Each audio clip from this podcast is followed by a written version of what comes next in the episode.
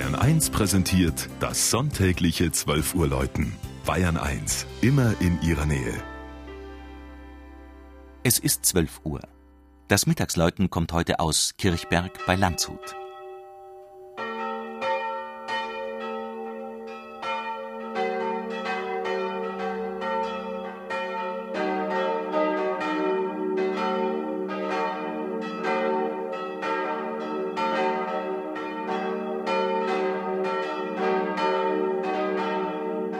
Wer als Fremder Kirchberg besucht, dem fällt an diesem 350 Einwohnerdorf in der Gemeinde Kröning als erstes der riesige natursteingepflasterte Kirchenvorplatz auf.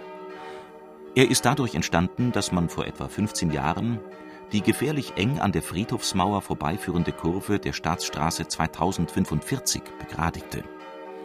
Vom neuen Dorfbrunnen grüßt die Bronzestatue des heiligen Wolfgang dessen Patronat im 12. Jahrhundert dem des heiligen Florian hinzugefügt wurde. Die Kirchberger katholische Pfarrkirche hat also zwei Patrone. Sie stehen auf dem reich vergoldeten 1869 entstandenen neugotischen Flügelaltar. Als künstlerisch bedeutendste Werke des Gotteshauses gelten die fast lebensgroße spätgotische Strahlenkranzmadonna mit dem Jesuskind von Jörg Roth aus Landshut der romanische Taufstein aus dem 12. Jahrhundert und eine Schnitzgruppe der Heiligen Familie aus der Schwanthaler Werkstatt. Der Innenraum strahlt in Weiß und zeigt sich durch die ziegelroten Kreuz- und Gurtrippen des spätgotischen Gewölbes freundlich abgestimmt. Das Gotteshaus ist sehr alt. Kirchberg gehört hier im niederbayerischen Hügelland zwischen Isar und Vilstal ja auch zu den sogenannten Urpfarreien. 1210 wird der erste Priester urkundlich erwähnt. Und auch den romanischen Vorgängerbau datiert man ins 13. Jahrhundert.